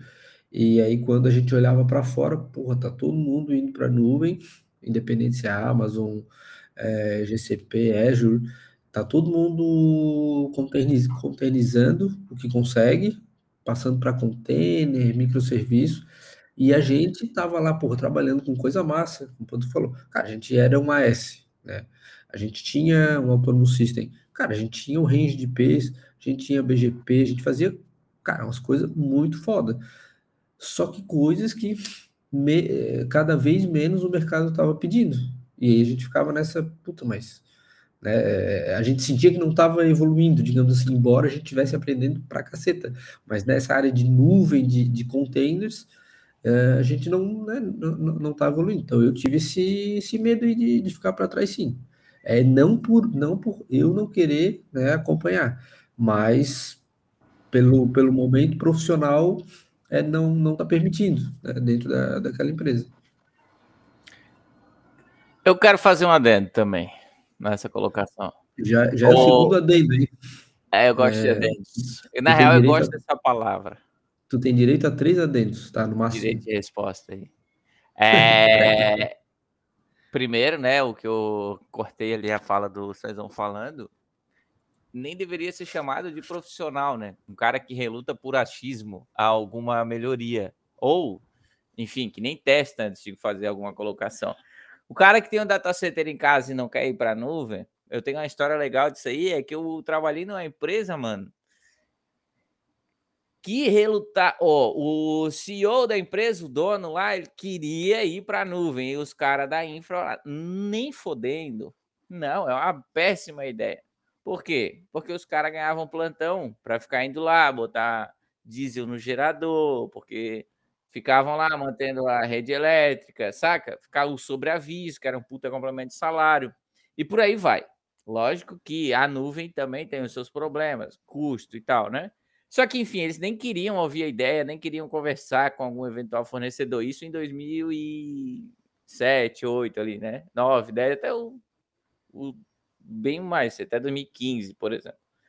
E chegou uma hora que não dava mais. Tipo, os caras, não, não dá mais para a gente segurar, fazer os caras ficar aqui, a gente tem que ir para a nuvem. E daí tu tem toda uma mudança de paradigma, né? Tu começa, porra, será que uma empresa que tem o ambiente em nuvem precisa do cara que sabe cotar servidor, que sabe cotar memória, que sabe cotar é, fonte, que sabe ir lá e trocar uma fita de backup, né? Que sabe configurar ativo de rede pra caralho, igual vocês não falou ali, de BGP, essas coisas. Se não. E foi assim que eu acabei migrando para esse mundo DevOps, né? Que eu vi que assim, porra, se uma empresa migra para nuvem, cara, o sysadmin raiz ali, aquele sysadmin que pega o CDzão, queima o Ubuntu, vai no data center, espeta lá, é, coloca o, o CD, dá boot, sabe? Fica lá, monitor espetado e vai. E, enfim, esse cara ele tem que aceitar a mudança ou ele não pode ir para prospectar uma evolução na carreira, né, mano? É assim, eu tô falando que a nuvem é solução para tudo, mas eu também não tenho. Ah, é até legal, porque na terça a gente conversou com um cara que ele tem tudo dentro de casa, basicamente, né? Ele não pôde falar lá muitas coisas. E é uma regra de negócio da empresa dele, a gente não pode ir para a nuvem e tal ou pode para a nuvem, mas a gente tem que ter também aqui dentro. E por aí vai. Então, assim, o cara relutar com relação à mudança de tecnologia só porque não quer perder o emprego, esse cara não merece nem ser chamado de profissional, né? É o mesmo cara que é o mesmo cara que não documenta, não documenta as coisas porque um outro cara vai aprender e não vou mais precisar dele, sabe? É esse tipo de pessoa. Assim. Então, ou é preguiça de ter que estudar, ou é má vontade para continuar recebendo o salário fazendo o trabalho dele, ou é não quer passar o conhecimento para frente. Enfim, eu acredito que seria essas linhas assim. É, e porra, é cara. foda. A gente falou, a gente falou assim, ó. TI é um inferno, porque o bagulho muda direto, tudo é, virou o, o, três meses. Pô, a gente tava falando ali, cara, a gente é do tempo que JavaScript era usado para validar formulário, para ver se o cara botou arroba no e-mail, para ver se o cara botou duas barras na data, saca? E hoje JavaScript roda no servidor, porra. É verdade. Então, mas assim, cara, mas assim, o lance é que muitas vezes esse lance de migrar para cloud, né? Você falou, né? É, ah, o cara não quer migrar porque ele quer botar o diesel lá, ele quer botar lá, ele quer fazer plantão. E assim, uma parada que eu vou, um disclaimer aqui, né? É, o, o fato de você trabalhar com nuvem, o fato de você trabalhar com DevOps não quer dizer que não vai existir plantão, tá? Então, assim, esse, ah, essa galera que fala, não, acabaram-se os plantões porque se trabalha com nuvem e tal, meu amigo, me apresenta essa empresa aí que eu não conheço. Mas, assim, o cara aí pode pensar que ao invés dele ficar ali precisando de hora extra, porque para botar diesel para fazer instalação do Ubuntu, ele pode valorizar o, o, o a hora dele de trabalho para ele não precisar dessa hora extra. Entendeu? Não que não vai existir hora extra, mas assim, o, a, o valor dele aumenta, entendeu? Porque ele está agregando conhecimento. Mas tem que estudar, o Veronei. tem que estudar. Tem que estudar. É isso que a galera não quer. Tem que trabalhar, tem que estudar, tem que sentar o rabinho na cadeira. Tem que estar disposto a é entender é novas tecnologias, mente aberta para as novas tecnologias. Isso que tu falou de troca de valor é maravilhoso. Porque tu acaba tro... tu acaba tro... Mas a galera que tá aqui escutando, cara, pô, eles querem estudar, entendeu? A galera que tá aqui, ah, ela então é tá fácil, buscando isso. Ah, é, Quando o cara quer, é, é mais fácil. Mais fácil Exato. Cara, então assim, para quem vocês, né, que fizeram essa migração, né, é, me diz uma parada. A gente não quer mostrar, a gente acabou, a gente falou aqui que putz, não existe roadmap correto, né, aquele roadmap gigante, Padrão. né, mas tudo tem uma trilha, né? Tudo tem uma trilha ali que você vai seguir para você conseguir dar os primeiros passos, né? É, putz, eu vou usar o nome roadmap aqui, mas numa forma é, mais leve. Tá? Quais seriam, quais seriam os passos, o roadmap, assim, de uma forma básica, sem mostrar aquela coisa absurda, que quem é de Ops hoje precisa para ser um profissional DevOps? Cara, é, falando um pouco de ferramentas, né? Eu acho que Git é essencial. É, eu colocaria Git ali num, num patamar top, porque muitas pipelines usam Git. É, depois de Git, ferramentas pipelines, Jenkins, é, GitHub Actions, uh, Bitbucket Pipelines, as lógicas são muito parecidas. Então, tu, Mas elege é, uma, né? elege né? uma e foca em uma. É, eu acredito que ferramentas de provisionamento, Terraform, é essencial tu saber, faz laboratório, putz, o Terraform tem conexão com todas as clouds e a maioria das clouds que tu cria uma conta, eles te dão grana ali para tu testar e tu consegue criar coisas, deletar coisas, ver como aquilo se comporta. Então, ferramentas de provisionamento. Acho que Terraform é uma ferramenta que, cara, muita gente usa. Uh, ferramentas de monitoramento. É, normalmente, dependendo com que tu for trabalhar, Prometheus ou Zabbix, então elege uma também. Prometheus é uma ferramenta maravilhosa é, com relação a, a cloud. Uh, cara, eu não sei, me ajudem a mais alguma ferramenta ou tecnologia. Cara, Linux, Linux, cara é obrigado a saber, não tem, não tem como fugir. O cara precisa ter uma noção de redes, né? Então vamos lá. Se eu tivesse começando a estudar hoje para trabalhar como eu trabalho hoje, né? É, vontade, começaria ali, vontade.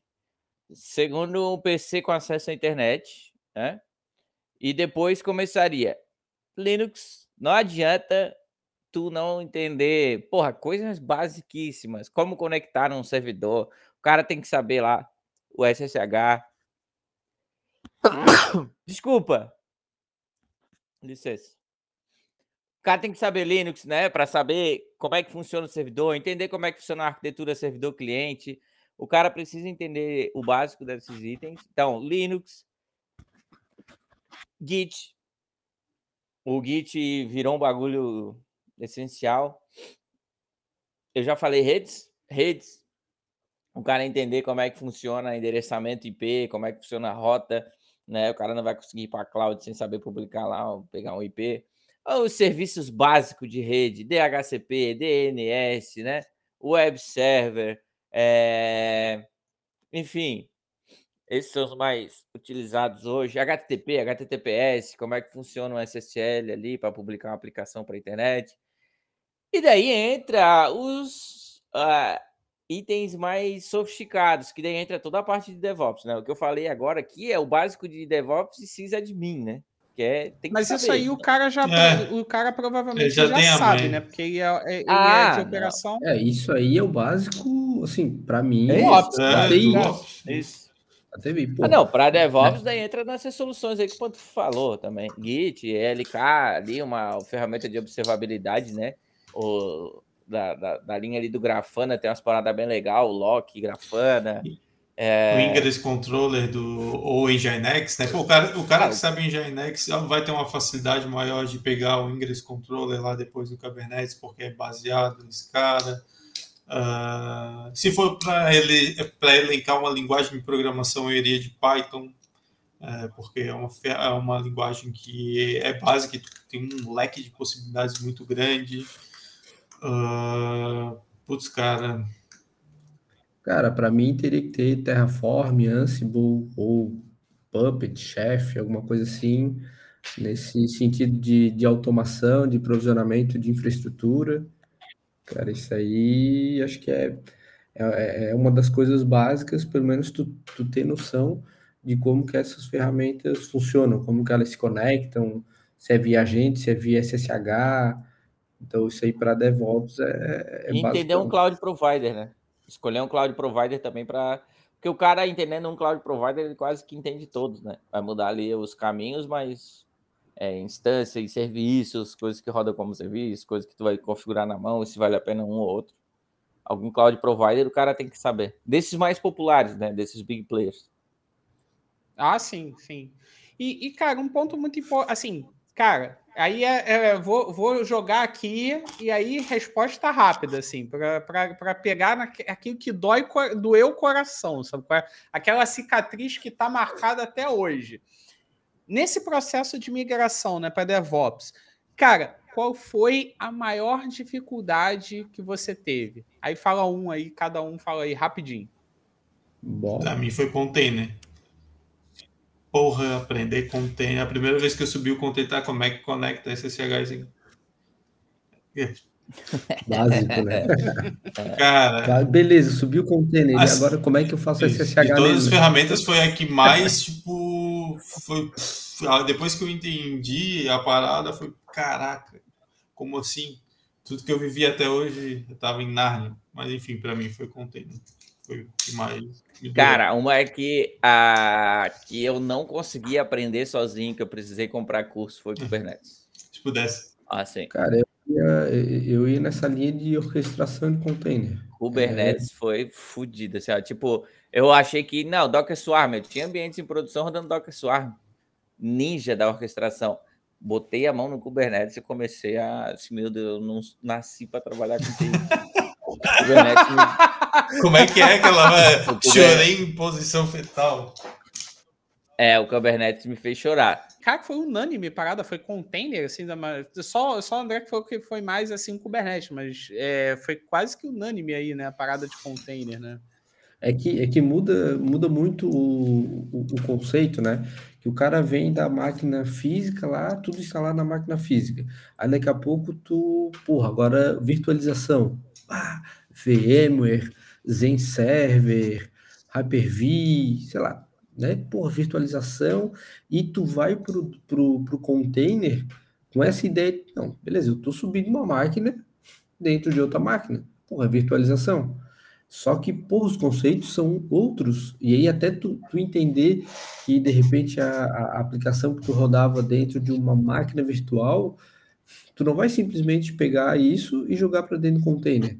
Cara, tu, tu, vai ter que entender o conceito, tu vai ter que mudar a tua aplicação, a forma como ela se conecta, a forma como o, as integrações acontecem é, com, a, com essa aplicação. Então, acho que é por isso que o container, pelo menos para mim aqui, foi o, foi o que mais assim, foi difícil entender o conceito. Tipo, tá, mas por que, que eu vou usar o container e não vou continuar usando minhas máquinas virtuais lá no. Minhas, minhas são armadas, minhas, minhas filhas. É...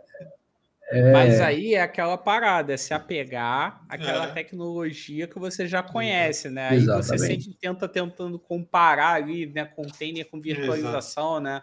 O Pantufa falou, poxa, é, como é que eu acesso a SSH? Né? Você está pegando aquele conceito que você já conhece é. e quer aplicar numa parada que é realmente Exato. nova. Né? Ah, e tanto é que depois que entende o conceito, tipo, putz, Entendo o container, puta, não faz sentido a SSH, puta, tem os volumes do container, preciso tomar cuidado com os dados que precisam ser persistidos, aí as coisas começam a ficar mais fáceis, tá ligado? É realmente. E aí você perde aquela saudade, né, do deploy via Nossa, FTP, né? Bosta. Meu Deus. É verdade, é verdade, é verdade. Cara, pra gente encerrar, Brad, tiveram duas perguntas aqui no, no, lá no Instagram, né? Se você, cara, não, não sabe, mas eu tenho Instagram também, Fabrício Veronês, e no momento aqui da gravação eu coloquei uma caixinha de perguntas lá, vieram duas perguntas que eu tive que trazer para cá, né? A primeira é assim, é, é, é mais focado para CISA de mãe. Né? O que demora mais tempo? Atualizar plugin do Jenkins ou o skincare da CISA de mãe? Skincare, com certeza. Olha, nem plugin do Jenkins deve dar um tempo, hein? É. Não, é porque tem vezes que o plugin é... do. É porque tem vezes que o plugin do Jenkins ele não é atualizado, ele é descontinuado. Ah, não, daí esquece, né? Aí tem que achar uma alternativa. O problema do, do Jenks é o seguinte, né? Tu é assim, tu foi ali, tu atualizou tudo, ele não tem nenhum warning, nenhum problema na, na nenhuma label quando tu clica lá no Manage Jenks. Tu piscou, cara, tu olhou pro lado, foi pegar uma água, tu voltou, já tá tudo vermelho de novo, falando que tem 27 plugins com vulnerabilidade exposta e que teu sistema vai ser hackeado se tu não atualizar. É tipo mas, isso. Mas, enfim, o, o processo a skincare de demora mais processo de transformação ali da cidade mãe, cara, é top. Ele, ele não aceita nem ser chamado de Gui quando ele tá é de cidade mãe. O cara fala, tá, o Gui. Gui não, precisa de mãe. É, é uma transformação geral, assim. Começa, começa a arrumar o cabelo. Nossa. E é uma é... delícia, tá? Muito bom. E aqui foi uma pergunta que não veio exatamente da, da galera de Ops, né? Mas eu achei legal trazer para cá, que aí é a visão de vocês em relação a, a outro lado, vamos dizer assim, aos desenvolvedores. Quanto um dev precisa entender de infra, cloud, para trabalhar com DevOps? Putz, isso dá para jogar um poker play aqui. Quanto tempo tu acha? Cara, eu vou falar, assim, a minha parte de. Eu vou falar então o meu lado, assim, e aí vocês só complementam aí para ver se eu tô certo, tá errado, e, e, ver se tem alguma coisa a se adicionar. É, aí entra. A primeira coisa é, é Linux, né? E, putz, quem vem do mundo Microsoft como eu, né, que trabalhou com Windows anos, né, é, acha que, tipo, tem que virar um ninja no negócio né? E não é bem assim. Você saber entrar em diretórios, trabalhar com Vim, né? Com, com um VI da vida, um editor de terminal. Né? Por mais que você use no dia a dia VS Code, Sublime, essas paradas, se você vai acessar um terminal, né, você tem que saber esse tipo de editor de código, editor de texto, porque inevitavelmente em algum momento você não vai ter interface gráfica. É, pô, parte assim, mais troubleshoot de rede, né? E aí entram conceitos também de, cara, o que é um IP, o que é um TCP/IP, o que é um HTTP, DNS, é, load balance, proxy reverso. É, vocês que estão ouvindo aí, né? Vocês que são de ops falando, cara, mas isso é tão básico para um desenvolvedor, não é tão básico assim. Né? Como é. vocês falaram, ah, eu tenho dificuldade com laço de repetição. Para a gente é básico e, putz, faz parte. Né? E, e a parte de cloud, eu diria que realmente o provisionamento de serviços, assim, eu acho que o básico ali para você trabalhar com DevOps seria mais ou menos esse. Né? Vocês concordam? Concordo, cara. E até vou te falar a experiência, né? A gente trabalhando com desenvolvedores, hoje está bem próximo deles, né? É... Os principais problemas que eu vejo de desenvolvedor colocando a aplicação em produção, né? Ou publicando a aplicação é que os caras não querem muito perder tempo com isso. Então, uhum. o que, que os caras costumam fazer? Ah, eu tenho que expor um servidor para a internet. Ele vai lá na AWS, ele cria uma regra de firewall lá e arregaça todas as portas. Tá nem aí. Ah, não falei né? firewall. Né? Então, assim, é, porra, o cara não foi lá ver qual porta, o que, que é uma porta, o que, que é um endereçamento IP, se ele realmente precisa publicar aquilo tudo para a internet, né? E isso dá muita brecha. A gente já teve casos de desenvolvedor que pegou o Mongo e arregaçou para fora. Saca? Tipo, não deu minutos, cara. Tinha dado criptografado no Mongo lá. Então, assim, é, entender que a internet é um lugar com pessoas ruins, né? Entender ali que eu não posso é, fazer uma aplicação, colocar em produção com o um mínimo de segurança, né? É, eu tô. É, aí vai um pouco do processo também, né, da empresa. É, é não, mas é. Tem o tá... lado profissional, mas tem o lado tipo do processo da empresa. Pô, o processo da empresa não pode permitir é, que um dev que não tenha esses conhecimentos de colocar uma aplicação em produção. É, mas a ideia ali é do, do eu acredito, né, que a ideia do Verone, da pergunta, pessoa que perguntou é o cara que quer migrar, né? Então, assim, ele precisa realmente ter mais é, esse conhecimento de entender as regras de rede, não por ver como é que a aplicação conecta. Vejo muito problema também dos desenvolvedores lá é com relação a entender que o cara, para chegar na aplicação que ele fez, passa por um proxy, né? Às vezes, porra, vou passar no Loadbase, vou passar no Nginx, e que pode ter alguma, um evento que ele usa ali que não está configurado, então aquilo pode dar problema na aplicação. Então ele testa na máquina dele e funciona, acessando direto pelo IP, direto no, no, no back. Ele bota em produção, passa pelo Nginx e não funciona mais, né? Então, assim, porra, os serviços de rede ali, ele tem que entender essas paradinhas assim. Já até falo, é... que, eu já falo até aonde que dá essas cagadas. Quando você trabalha com WebSocket e não configura isso no Nginx. Exa é, é, exatamente. Aí, Exato. meu amigo. É. Aí tu, pode, tu tá rodando na tua Como assim é tá que funcionava? Isso. É, puta. Isso. Né? Então, assim, cara, é, o cara tem que saber de redes também, né? O, o mínimo e entender também que a aplicação dele precisa estar certinha ali. Lógico, né, cara? Desenvolvedor tem desenvolvedor ninja pra caralho, assim como também tem operações, cara de operações que é ninja pra caralho. Mas eu me atentaria a esses pontos, vendo o que os desenvolvedores que a gente trabalha lá hoje tem mais dificuldade, né? Os caras, eles não generalizando, né? Mas, tipo, os caras configuram lá um. Ele tá desenvolvendo em Java, ele clica no play, o bagulho builda para ele e já bota ali uma versão dev. Mas quando a gente vai para produção, a gente muda toda essa esteira para fazer um deployment na, na pipeline lá e a gente precisa passar outros argumentos. Então ele builda com os argumentos, a gente com outro e vai dar pau, né? E lógico, daí esse cara usa lá um Dockerfile com multistage, já mitiga um pouco isso. Mas enfim, o cara tem que entender que é, são processos diferentes, um ambiente de desenvolvimento e um ambiente de produção. Com certeza. Tem muita gente que tem essa noção, tem muita gente que não. É verdade. Galera, é, eu queria agradecer aí a participação de vocês. Como eu falei, cara, pô, sou mega fã do trabalho de vocês. A gente vai fazer mais coisas juntos aí, com toda certeza. Já fica o convite para a gente fazer uma live também lá no canal. A gente vai bater um papo aí, vamos trocar uma ideia sobre algum assunto maneiro para fazer um, uma, uma live no meu canal lá no YouTube. Se você não conhece, está entrando aqui no podcast, também tem um canal no YouTube. Procura lá Fabrício Veronês para você conhecer. Lá eu falo sobre DevOps, tem muito hands-on, né, coisa prática. Dá merda de vez em quando lá e eu tenho que corrigir ali na hora, mas faz parte também, é assim que se aprende. E confere lá também, mas em breve vocês também vão estar lá com, com, comigo é, fazendo alguma cagada lá em produção, né? No caso, fazer gente, uma cagada em demo, né? Isso aí a gente tem experiência. Você deixa é. pra gente que fazer publicação errada é conosco. essa parada. Mas eu queria agradecer vocês e, assim, é, últimas palavras aí para a gente se despedir. E lembrando, galera, não deixem de também é, seguir eles lá com Cofops. É, acho que é Cofops em tudo, né? Cofops no Instagram, no, no, YouTube. Coloca lá que vocês vão. No cu também eles. a gente criou conta lá. Como? No cu, no cu a gente criou conta lá também. eu também tenho, também fiz lá, também fiz. Ah, Mas, galera, falei aí. Cofops, arroba Cofops em todas as redes sociais, estamos tentando angariar relevância nesse mundão internet, né?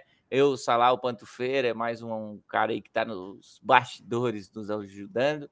É, esperamos de verdade que vocês tenham gostado. Fabrício, as, é, o sentimento de fanboy é recíproco. É, eu te conheço desde 2020, apesar de você me conhecer, nos conhecer há poucos meses. Então, assim, é, valeu pelo trampo aí, o trampo que tu faz também, no trabalho que tu monetiza lá é diferenciado, tá? E valeu pelo convite e, e nos conheçam. É, somos pessoas agradáveis, um pouco problemáticas, mas agradáveis. Às vezes agradáveis, né? Às vezes agradável. É, vezes o, Gui, o Gui mesmo, cara, o Gui, o, o Fabrício, se conviver com o Gui, tu vai descobrir que ele é tóxico. É, cara, ah, é? Ele, ele, ele, é muito tóxico. Não, mentira. Não, bicho, é... Às vezes ele é gente O apelido, o apelido do Gui é SBP. Tão tóxico. zero, zero. Cara, mas valeu aí o convite. É, porra, como a gente comentou aí durante esse episódio, não somos profissionais da internet, não somos influencers, não somos. Cara, a gente é um bando de retardado aí com uma puta experiência e tentando tentando mostrar como é que funciona a TI para quem está iniciando, para quem já tem alguma experiência. E, enfim, esse é o nosso foco. É, façam contato conosco via redes sociais, a gente é sempre aberto a a discutir assuntos técnicos, a discutir coisas idiotas, é, sugerir vídeo, fazer alguma explicação. Pô, Pantufa mesmo, diariamente ele está respondendo YouTube, Instagram, é, Twitter, tudo que tem aí, pessoal perguntando coisa técnica mesmo. Pô, cara, tentei fazer isso aqui, não funcionou. Pô, Pantufa vai lá, mete uma puta explicação, mostra pro cara como é que faz. Até por e-mail ele já, já respondeu, gente. Então, cara, é, então, assim, ó, o Fopos é, é, é, igual a todo mundo, né? Por é trás desse, desse, desse, do, do arroba Cofops, é, são pessoas que, cara, a gente tá aí para ajudar mesmo. E, porra, brigadão pela, pela oportunidade de estar aí contigo. Não, Fábio, só agradecer realmente a oportunidade de estar falando contigo. Teu conteúdo é bem diferenciado, com puta qualidade, enfim. Mano, só obrigado. Acho que o Gui e o Salah já resumiram bastante aí. Beijo nesse coração, um ponto todo. Você que você que tá ouvindo e que ficou com a sua caixinha de som pela metade, cara, vai lá no, no perfil da Cofops e xinga Pantufa, diz, Pantufa, eu quero o segundo vídeo da caixinha de som. Bom, pessoal, muito obrigado aí pela, pela, por terem escutado a gente e a gente se vê no próximo episódio.